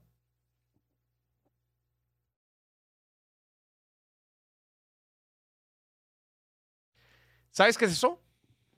No. La estructura de entidades corporativas de Sam Bankman Fried. Ah, cabrón. Eso que ves ahí, eso que ves ahí es un resumen de FTX y de Alameda Research que te acabo de platicar, pero la división en entidades y en empresas. No. Eso es el imperio de Bankman. Ay, güey. No encuentro forma, eh. Así de revuelta tenía el compadre todo el desmadre. Era de limón que sabe a tamarindo, pero parece de Jamaica. Todo revuelto. Cada, cada cuadrito es una entidad, es una empresa De su propiedad. de su propiedad. Está sencillo de entender, ¿no? Híjole. Híjole. Qué locura. Qué locura. Para la gente que está otra vez escuchando el podcast, vayas al video porque se va a sacar un susto, ¿eh? Al ver la estructura corporativa de... Parece un organigrama de una empresa. No, señoras y señores, no es un organigrama de una empresa. Ni eso parece, Moni. Son las entidades de este compadre. Aquí en México serían las razones sociales. Razones sociales. Imagínate que yo tengo un negocio que es un exchange Ajá. y un hedge fund y tú me dices, oye, Maurice, quiero invertir en tu corporativo. Y le digo, muy bien. Aquí está la estructura. Esta es, esta es dueño de esta, este es dueño de esta, esta le paga a esta, esta le paga al otro. Este. Güey, ¿tú la podrías entender? Claro que no. Yo la vería, yo la vería, o sea, la agarraría. y Diría, bueno, déjeme revisarlo con mi esposa y después regreso. Sí. Y me voy. Este, oye, es que tengo otras oportunidades de inversión. Deja, Sí. voy al cajero y ahorita vengo. Entonces, ¿cu- cu- ¿cuánto va a costar? No, no, no, qué fuerte. Qué fuerte. Gente, otra vez, si algo quiero que se queden con este programa, pues son los riesgos eh, de invertir tu dinero en activos no regulados, en instituciones no reguladas. Eh, creo que básicamente, básicamente es eso. Les platicamos, va- va- vamos a algunas reacciones, pero a antes de platicarles, eh, el mundial está a la vuelta de la esquina. Vamos a tener el billetazo en el, el billetazo mundialista. El billetazo mundialista que van a ser los días del mundial. Vamos a tener dinámicas especiales hablando de finanzas y economía de los diferentes países que participan. Vamos a, hacer- tener, vamos a tener una quiniela. Este, vamos a estar hablando otra vez de temas de finanzas y economía relacionados al, al- al- al mundial los jugadores que tienen may- mayor fortuna, los países, las potencias más importantes que están en el mundial, eh, cuánto es la derrama económica que genera el mundial, este, cuáles son los premios, cuánto gana el, primer, el campeón, etcétera. Pues ya sabe, todos los temas que le, que le encantan de finanzas y economía los vamos a estar platicando, solamente que ahora con un tono mundialista. Sí. Eso va a ser a partir de, de que empiece el mundial. De que empiece el mundial, sí. A partir de que empiece el Mundial, por aquí nos vamos a ver. Va a ser un gusto tenerlos aquí a todos. Y bueno, también para que nos vaya diciendo eh, cuál es su favorito, quién cree que va a ganar los juegos. Y aquí vamos a hacer dinámicas, pues otra vez de quinielas, para ver quién gana producción o Moris. Y yo, yo, mira, acá somos dos cabezas. Entonces, Dos cabezas piensan mejor que una. yo espero que ganemos. Y aparte, Alan le sabe el fútbol, entonces. Sí, Alan sí sabe que le sabe al fútbol. Muy bien, vamos a, a las reacciones. Vamos a los TikToks. Esa plataforma que nos encanta. Lady Licuadora.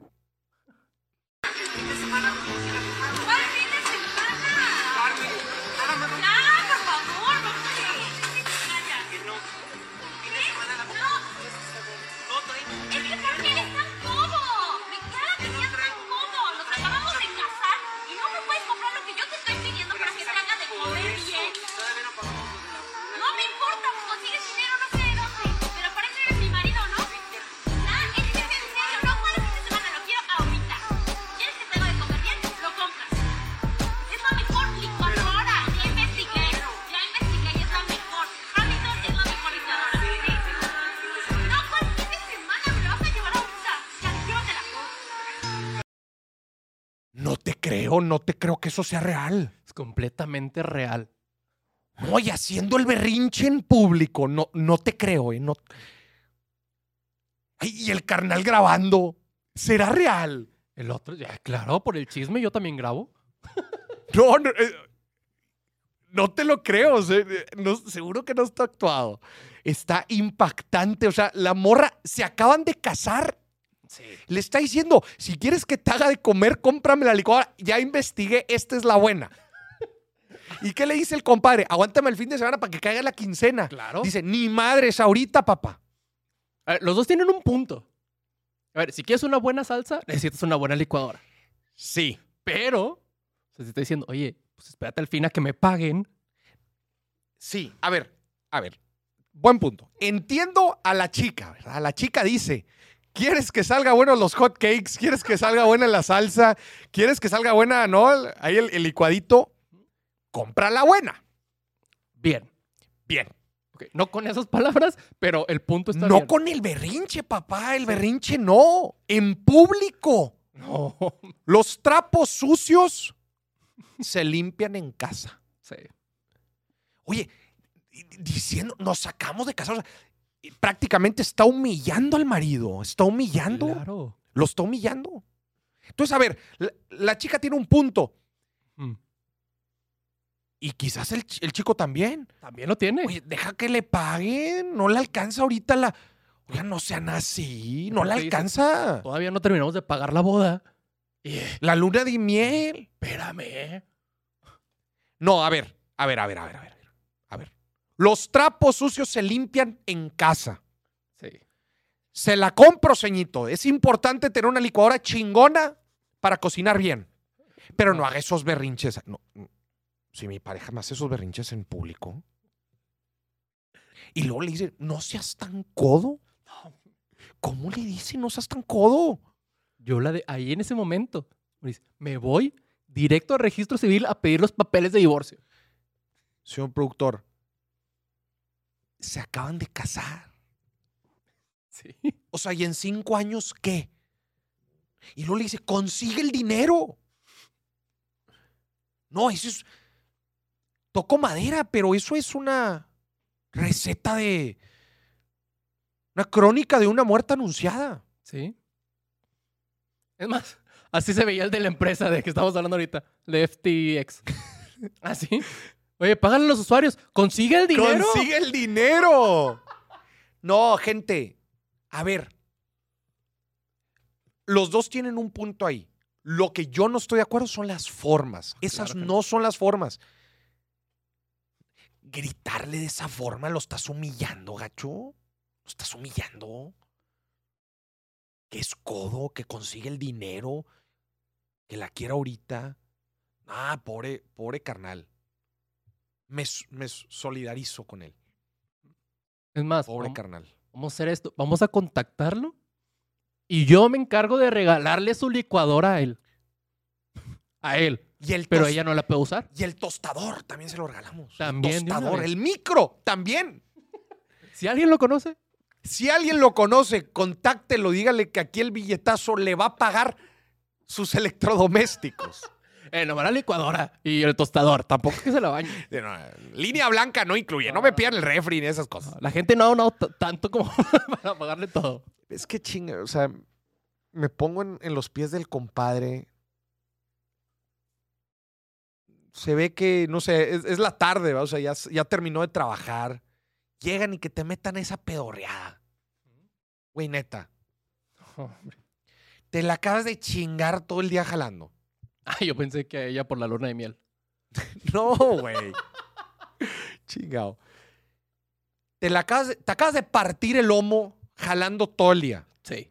sales y te mete tu esposa esta pedorreada. No, hombre. No se vale. No se vale. Y que todavía estás pagando la boda que ella quiso. Que ella quiso. ¿Qué dice la gente en YouTube? ¿Qué dice la gente en Facebook? ¿Qué, qué comenta? ¿Qué dice? Aquí dice Este- Karen, por eso no me caso. Por- a ver, déjame, voy a abrir aquí los, los comentarios. Este. No, no, no, no, no. Qué, qué mal. El primer fundamento de hablar de dinero en pareja, gente, para que lo anote. El primer fundamento es encontrar los espacios y el tiempo adecuado. No, saliendo de trabajar no es el momento. No. No. En público no es el lugar. encuentren los espacios idóneos para poder hablar de esto. Mira, aquí dice esa Happy que el problema es que no vieron tu video de finanzas en pareja. ¿Cómo? O sea, dice esa Happy que el problema fue que no vieron tu video de finanzas en pareja. Sí. Mándenselos. sí. Vamos al siguiente. Ya me, Ah, sí. ya me agüité. Siempre terminamos enojados por alguna What's the razón. en best este thing to own if you're super rich? Do you have a Do you have a yacht? Just a piece of advice for you, Yes. Steve. Yeah. Don't be attached to things. Be free. Okay, but you do have a yacht, right?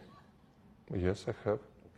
But but I don't know where the heck it is. You don't know where your yacht is? No. This is why we can't have nice things. What's the best thing to own if you're super Te voy a decir algo. Ujú.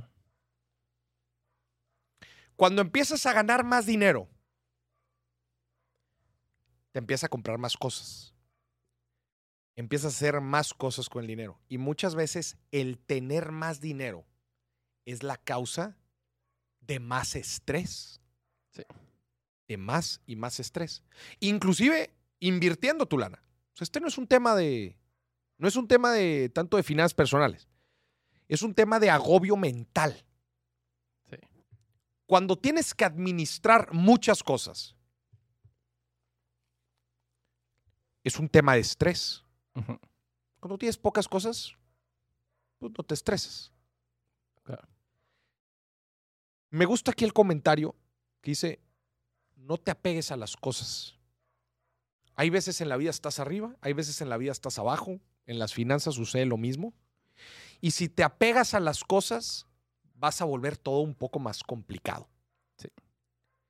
Tengas mucho o tengas poco dinero, vive ligero. Eso es una excelente recomendación. Y hace poquito yo lo hablaba. Uno de los secretos para tener buenas finanzas personales es simplemente ser agradecido con lo que tienes. Porque muchas veces vamos en un camino de, ay, necesito, necesito, necesito una y otra y otra y otra y otra y otra.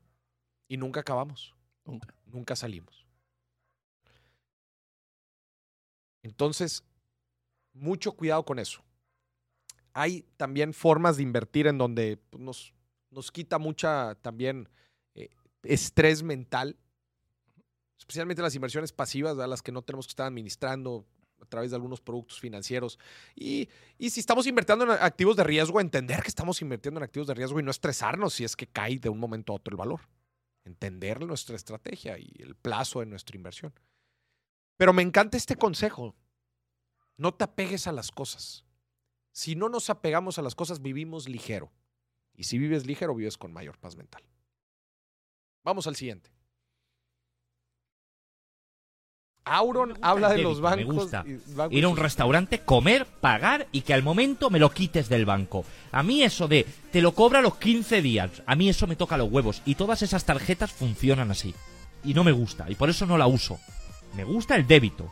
Me gasto 200, me quita 200. No esto de, bueno, a los 15 días te lo quitamos, pero ¿por qué? Quítamelo ya. Coño, quítamelo ya. No me gusta eso, me da mucha rabia. Pero es que el banco sale ganando. Siempre me han insistido para que me ponga esa mierda. Y claro, el banco, el banco, cuanto más tiempo tenga tu dinero, mejor.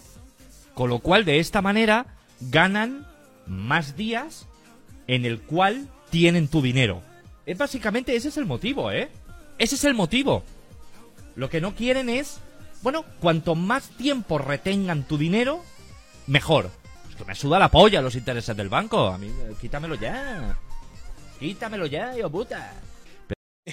Es que Auron está mezclando dos cosas. Sí.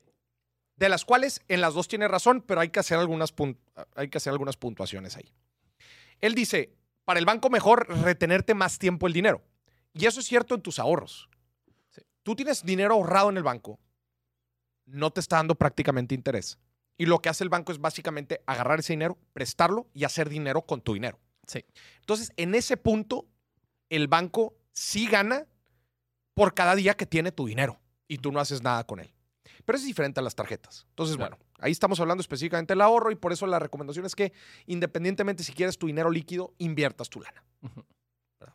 Ese es, es un punto. No la tengas ahorrada, así nada más, ahor- ahorrada en una cuenta corriente.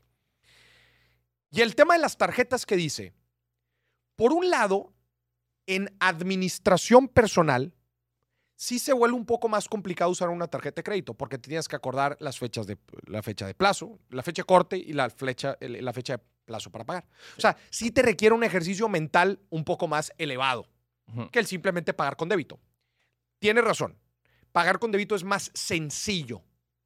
La- nuestra administración mental es más sencilla. Tengo o no tengo, se acabó. Sí. Pero si aprendes a usar una tarjeta de crédito, tú le puedes ganar al banco, inclusive. Pero si aprendes a usarla bien.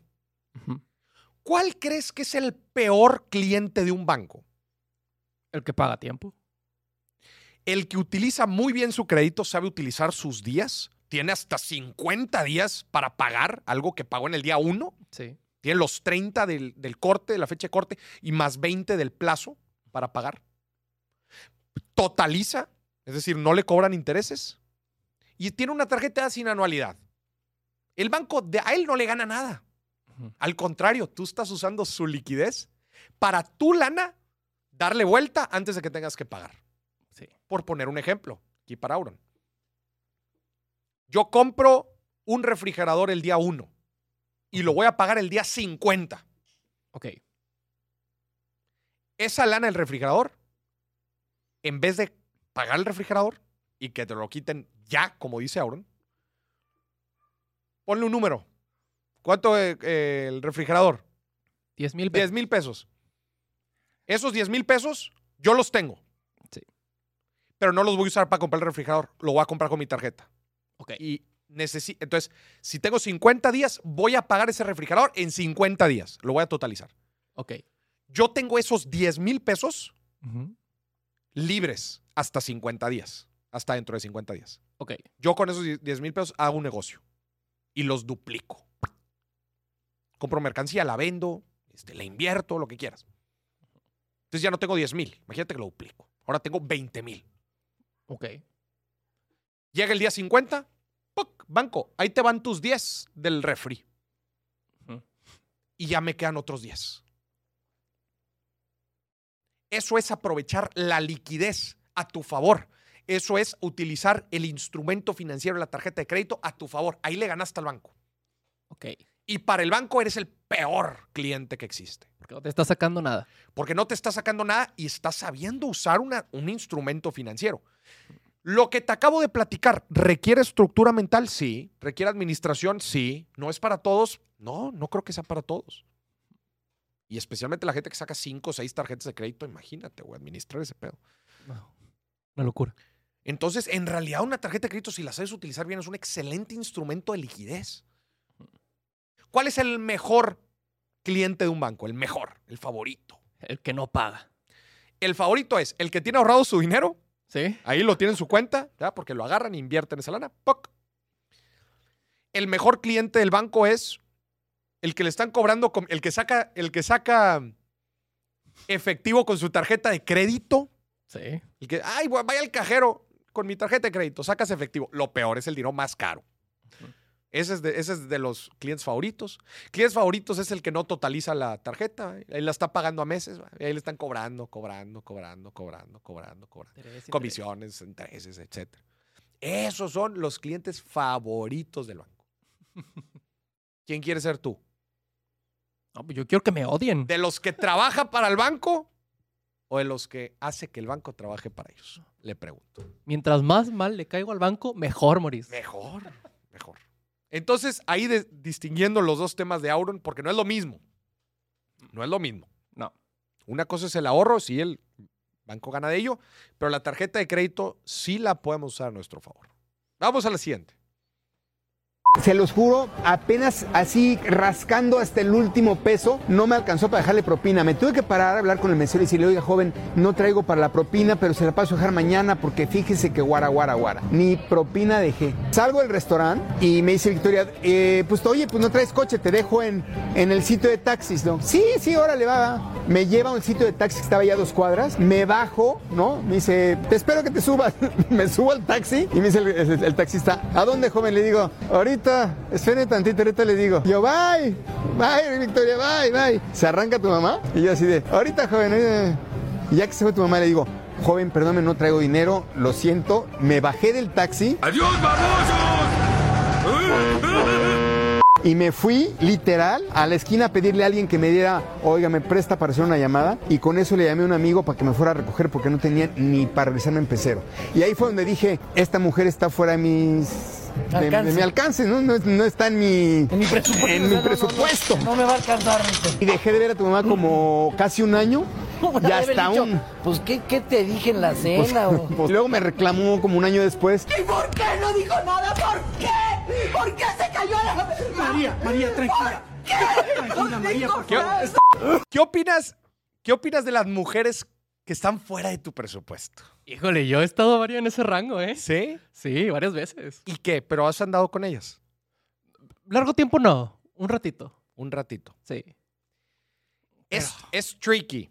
Sí. Es tricky porque una mujer fuera de tu presupuesto tiene expectativas, naturalmente tiene expectativas que tú no le puedes dar. Claro.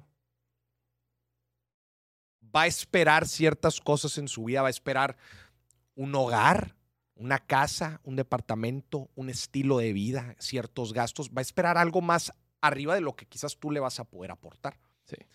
A ver, muchas veces eso va a generarle estrés, te va a generar estrés a ti, especialmente si tú eres el que tienes que, Proveer. que proveer. Pero hay otros casos en donde funciona. Y dicen, y dicen, pues yo sé que tú no tienes, pero no importa, juntos lo sacamos adelante porque yo quiero tener este estilo de vida. Eso chingona. Eso, chico. Y sí, yo sé que igual y a ti no te alcanza, pero a mí sí. O juntos nos alcanza. O juntos vamos a trabajar para que nos alcance. Bien. El problema es cuando estás en modo exigir, que lo he platicado ya muchas veces. Como la de la licuadora. Como la de la licuadora. Sí. Que te alcance, pues consigue dinero, pues por eso me quedé, me casé contigo, pues te tiene que alcanzar. Ahí es el problema. Ahí es el problema. Puede tener mucha lana, puede eh, tener un estilo de vida muy por encima del nuestro, pero al final de cuentas depende de la actitud que tenga hacia nosotros y Claro. el tipo de relación que tengamos. Y Derbez, pues dijo, sí dijo que dejó de salir con ella hasta que al parecer le empezó a ir bien y ya pudo salir con ella. Hasta que ella le reclamó. Hasta que, hasta que ya le reclamó. Vamos al siguiente. ¿Hay otro? El último. El último. Everyone can be rich. Everyone can be rich. Everyone. Here's my thought exercise for you. Now it seems like we're in an infomercial. Imagine if tomorrow we could wave a wand and everybody was trained as a scientist or an engineer. Everybody. Even if you weren't very good, you had enough understanding of computers, you could write some code, you could build some hardware. And don't tell me people can't do it. Because they can. That's just the tyranny of soft expectations. That's just you looking down on somebody else. They can do it. They just have to be educated. Now, if they're educated all as hardware, software engineers, scientists, biologists, technicians, hard sciences, not the social sciences, we would all be done within five years. Robots would be doing everything from cleaning toilets to cooking food to flying airplanes to driving Ubers. And what would we be doing? We would be doing all creative jobs to entertain each other and researching science and technology. We would have wonderful lives. So it is really just a question of education, nothing else. Está interesante la premisa. Yo al principio dijo, si todos de la noche a la mañana están educados eh, en, en un tema de, de ciencias duras, ¿verdad? No ciencias sociales, ciencias duras, ingeniería, eh, biología, eh, matemáticas, computación, etcétera. Yo creí que al principio iba a decir, ah, pues todos tienen sueldos más arriba, pero no, por el tema de oferta y demanda, pues claramente los sueldos se, se, se, se estandarizarían. Y no, no todos. De hecho, una de las razones por las que hay tantos sueldos tan competitivos en estas carreras o en estas profesiones es porque no hay tanta gente. Claro. Pero aquí está diciendo que porque la gente, si tuviéramos, si todos fueran ingenieros, básicamente, el desarrollo tecnológico sería tal que estuviéramos, que tuviéramos robots prácticamente haciendo todo. Y tiene un punto. O sea, no.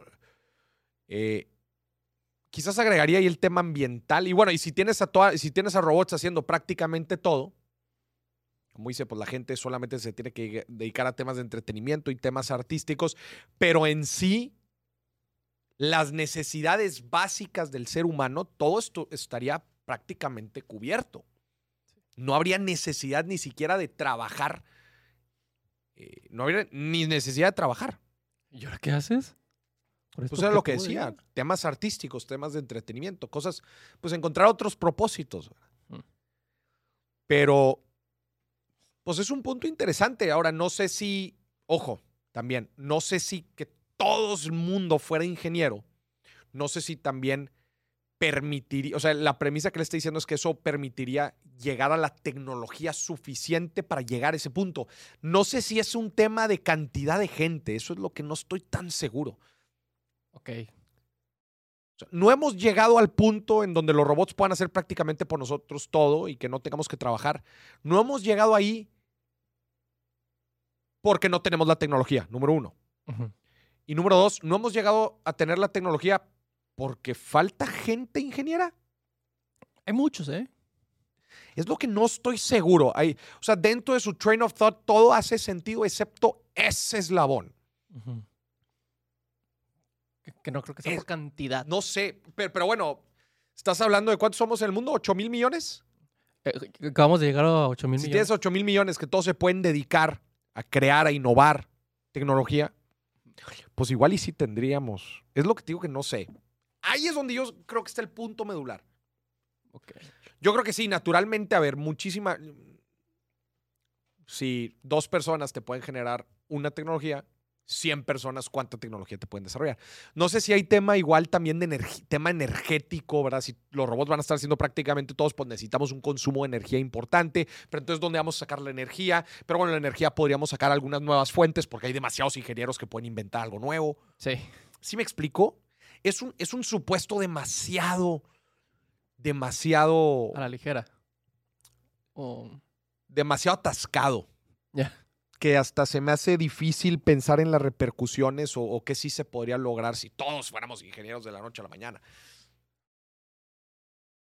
Pero, ah, es- pero está interesante su premisa, está interesante su premisa. Y, y eso es mucho de la, de la teoría que se tiene en los grandes países desarrollados y capitalistas, que dice, es que tiene que llegar un punto en donde el avance tecnológico sea suficiente como para que alcance para un ingreso básico universal. Claro. Y con un ingreso básico universal ya prácticamente la gente se puede dedicar a hacer lo que quiera, porque tiene cómo vivir. Sí. Pero para eso pues tenemos, neces- necesitamos un, un- un nivel de, de tecnología bastante avanzado. El punto bueno es que ahora las carreras que siempre les dicen se van a morir de hambre, como son las artes, ya no les van a decir eso. Ya no les dirían eso, les dirían, bueno, pues es- estás de hambre siendo ingeniero ahora. Ahora sí. No, no se crean. Y ya fue todo, ¿verdad? Y se terminó. Gente, qué gusto tenerlos. Muchísimas gracias por acompañarnos. Espero hayan disfrutado la historia de Sam Bankman Fried. Eh, de FTX es una historia en desarrollo. Péguense a las noticias eh, financieras y económicas. Les recomiendo algunas páginas. Eh, The Wall Street Journal es un buen lugar. Este, CNN, desde luego que es un buen lugar. Yahoo Finance también es un buen lugar. Bloomberg es un buen lugar. Este, en México, El Financiero es un buen lugar. Este, el Economista también es un buen lugar. Eh, eh, a nivel internacional también Financial Times es un buen lugar. Eh, The Economist también en, en Reino Unido también es un gran lugar para enterarte de todas estas noticias. Em, Reu- Reuters también es una, es una es un buen lugar para enterarte de estas noticias. Y bueno, en general, esto es Evidentemente, el y billetazo. Claro, el billetazo, porque nadie lo habla de esta forma. nadie lo habla de esta forma. Este, quédense pegados, gente. Gracias por acompañarnos. Esperen el billetazo mundialista a partir de. ¿Qué día es? ¿Qué día es el billetazo mundialista? A partir del día, exactamente, redobles de tambores, por favor, en lo que producción lo busca. Es el, el 28, lunes 28, ¿va? Porque empieza ese fin de semana pasado. Sí. Empieza el fin de semana del 26, ¿cierto? Entonces 26, domingo 27, lunes 28. Esperen el, el billetazo mundialista el 28, como quiera tenemos billetazo este próximo jueves, Sí. ya en su horario tradicional de los de las 12 del mediodía. Híjole, eso no estoy seguro porque no sé si voy a tener un evento el jueves por, esas fe- por esa hora, yo creo que sí. Les Y- avisamos, les avisamos. Les avisamos, pero va a ser por ahí. Este, si no, ahorita en la tarde creo que también este es un buen horario. Gente, los quiero mucho. Que estén muy bien. Gracias por acompañarnos en el billetazo. Hasta la próxima. Bye bye.